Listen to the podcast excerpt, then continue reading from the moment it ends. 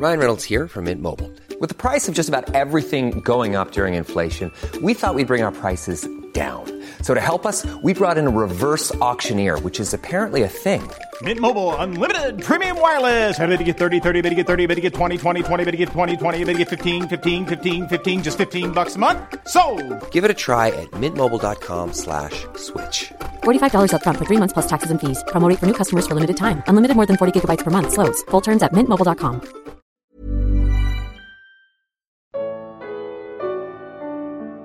Como educar os filhos. Segunda parte. Comentário de Mari Persona. É, quando fala aqui nesse versículo, de, no versículo 4, e vós pais, não provoqueis a ira os vossos filhos, mas criai-os na doutrina e admoestação do Senhor. Olha que interessante. Doutrina é o ensino e a admoestação do Senhor. Uh, duas coisas que nós devemos lembrar sempre. Primeiro, nós devemos ensinar a palavra de Deus para os nossos filhos. E tem, e tem uma mãe que é citada uh, na Bíblia, porque ela, ela e a, a avó de Timóteo, a mãe de Timóteo e a avó de Timóteo, ensinavam Timóteo. Desde criança, ele foi ensinado uh, a palavra de Deus, a, o que elas tinham até então, né? Lá em, está em 2 Timóteo, capítulo 1, versículo 5, diz assim: Trazendo à memória a fé não fingida que em ti há, a qual habitou primeiro em tua avó Lloyd e em tua mãe Eunice, e estou certo de que também habita em ti. Tu, porém, permanece naquilo que aprendeste e de que fosse inteirado, sabendo de quem o tens aprendido, e que desde a tua meninice sabes as sagradas escrituras que podem fazer-te sábio para a salvação pela fé que há em Cristo Jesus. Toda a Escritura é divinamente inspirada e proveitosa para ensinar, para redarguir, para corrigir, para instruir em justiça, para que o homem de Deus seja perfeito e perfeitamente instruído para toda boa obra. Eu completei com o capítulo 3 de 2 Timóteo, versículo 15. Então, ali tem um exemplo de, de uma mãe que ensinava, uma mãe e uma avó que ensinaram Timóteo desde pequenininho, e olha o que deu, olha, olha o que deu. Timóteo é um nome que está nas Escrituras, que é conhecido mundialmente no, nos últimos dois mil anos, se fala de Timóteo. Por quê? Porque uma mãe e uma avó criaram ele nos caminhos do Senhor. Esse é, esse é o ponto. E quem e quem, de quem é a demonstração que nos fala aqui também nessa, nessa passagem de Efésios? A demonstração do Senhor. Quando meus filhos eram pequenos, nós nunca falávamos para eles, tipo assim, não faz isso porque o papai não gosta ou porque a mamãe não gosta. Não era essa, não era esse o discurso. O discurso era não faça isso porque o Senhor não gosta. Então nós deixávamos, deixávamos muito claro que a obediência, eles não deviam só ao pai e à mãe, não é? como autoridade mais próxima, eles deviam ao Senhor. Porque o dia que o pai e a mãe falhassem, se fosse só obedecer o pai e a mãe, acabou. Agora não precisa obedecer mais porque eles falharam. Não, mas a obediência fica ao Senhor, ela permanece para sempre. E uma coisa importante: quem é o nosso exemplo?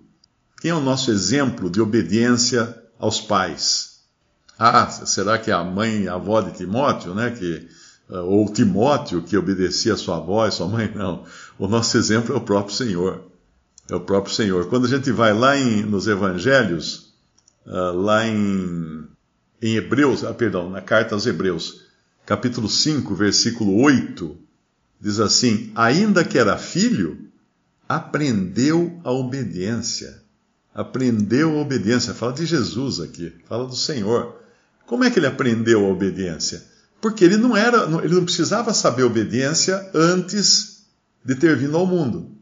Porque ele estava no céu em condição de igualdade, Pai, Filho e Espírito Santo, três, três pessoas divinas da Trindade, um só Deus em três pessoas. Não me pergunte, porque se eu soubesse explicar isso, eu teria que ser divino, porque é impossível entender a natureza de Deus.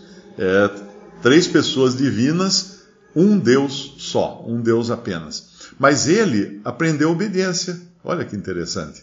E eu não vou ensinar meu filho a obediência?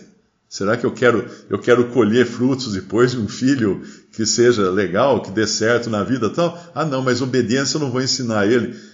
Cara, o Senhor Jesus precisou aprender obediência. Como é que eu vou achar que eu sou mais sábio do que ele que precisou aprender obediência?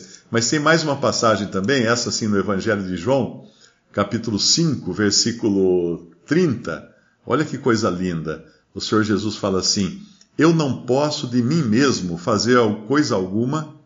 Como ouço, assim julgo. E o meu juízo é justo, porque não busco a minha vontade, mas a vontade do Pai que me enviou.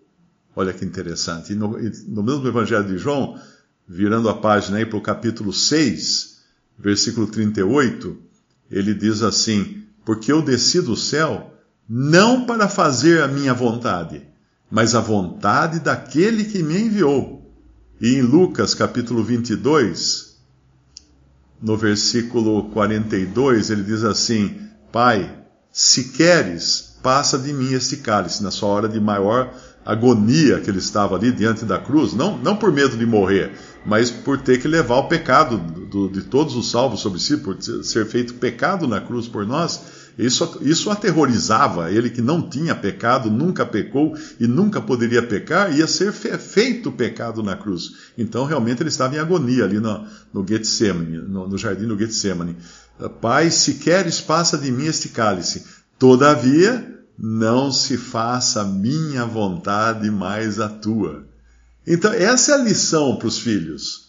O que, que nós ensinamos nossos filhos? A mesma coisa que o Senhor nos ensina e a mesma coisa que ele praticou na vida dele. Não fazer a própria vontade. E agora pensa o seguinte: a vontade do Senhor era perfeita. Era perfeita, porque ele não tinha pecado. Ele era, era em, em, em uníssono com a vontade do Pai. O que é uníssono? Você toca uma corda de um violão, o outro violão está afinado do mesmo jeito, a mesma corda da mesma nota toca sozinha. Não sei se você já viu isso, mas quem toca violão aqui sabe. Toca uma corda, a outra vibra, a outra vibra na mesma, na mesma frequência daquela. E o Senhor estava na mesma frequência do Pai sempre, sempre. Nunca esteve fora da frequência do Pai. Apenas na cruz, apenas na cruz, que não o Pai, mas Deus não pôde ter comunhão com ele ali. Por isso que ele fala, a única vez que ele fala nos evangelhos, ele não chama Deus de Pai, ele chama Deus de Deus, porque a divindade não podia ter nenhuma comunhão com o pecado, e ele ali na cruz foi feito pecado. Então trevas vieram sobre a terra e ele clamou: Deus meu, Deus meu, por que me abandonaste? Porque ele teve que sofrer sozinho. O pai não o abandonou, o pai foi com ele até lá, porque é como uh, um exemplo do que aconteceu com Abraão, que sobe o monte junto com seu filho, né, antes de ser sacrificado, uh, que era uma, uma figura de Cristo subindo para morrer na cruz. Mas Deus não podia ter comunhão nenhuma com o pecado. Agora, se ele, que é Senhor do universo, cuja vontade era idêntica do, do Pai, ele aprendeu obediência como homem, aprendeu, precisou aprender obediência como homem e só fazia a vontade do Pai e não a própria vontade?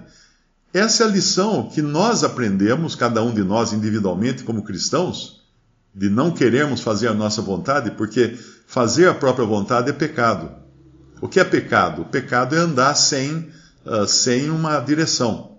Pecado é a ausência de um direcionamento, a ausência de um controle. Não é?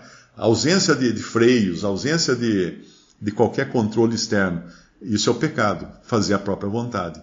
E aí nós temos que ensinar nossos filhos que eles não vão poder fazer a própria vontade, que eles vão ter que se sujeitar à vontade de Deus, do Senhor, na demonstração do Senhor, para que eles tenham vida boa, próspera e etc., e sejam felizes aqui na terra. E, e também alegrem o Senhor, né? Eles têm que, desde, desde cedo, nós temos que ensinar, falar assim, ó, oh, o Senhor gosta que você faça isso. Você quer agradar o Senhor? Ele vai ficar muito feliz quando você fizer assim. Eles têm que aprender isso, que eles têm que viver para o prazer do Senhor. Contar uma, a, a reação de uma irmã americana quando no estado, lá nos Estados Unidos, cada estado tem uma legislação diferente, né? E no estado dela estavam, acho que, colocando a lei de que. É equivalente à lei da palmada brasileira, que ela poderia ser presa se ela desse uma palmada no, no filho dela. Ela respondeu o seguinte: ela assim, eu prefiro eu ir presa do que ele ir preso depois. quando, quando eu era criança, meu pai tinha, um, tinha uma senha. Se viesse visita com criança endemoniada, aquelas crianças que vêm e, e não para, e pula no sofá e faz bagunça, até ele chegava para mim e falava, Marinho, hiperativa, é, chegava, Marinho, convida ele para brincar de índio e, e, e mocinho lá no quintal, convida. Na verdade, o resto da história eu sabia. Né? Eu, eu convidava, mas eu não fazia o que era o resto da história. Porque o resto da história é o seguinte: era para eu ir lá no quintal, amarrar o menino numa árvore e ficar em volta fazendo. Uh!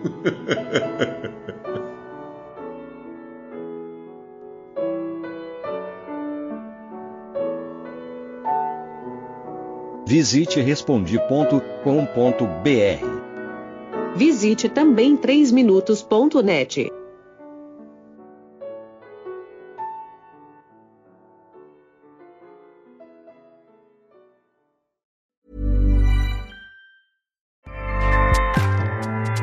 ACAST powers the world's best podcasts. Here's a show that we recommend.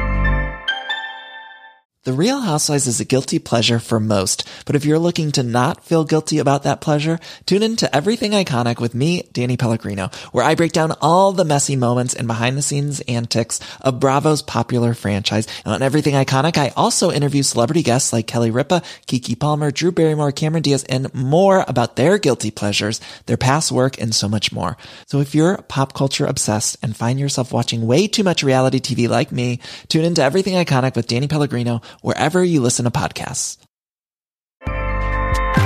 ACAST helps creators launch, grow, and monetize their podcasts everywhere. ACAST.com.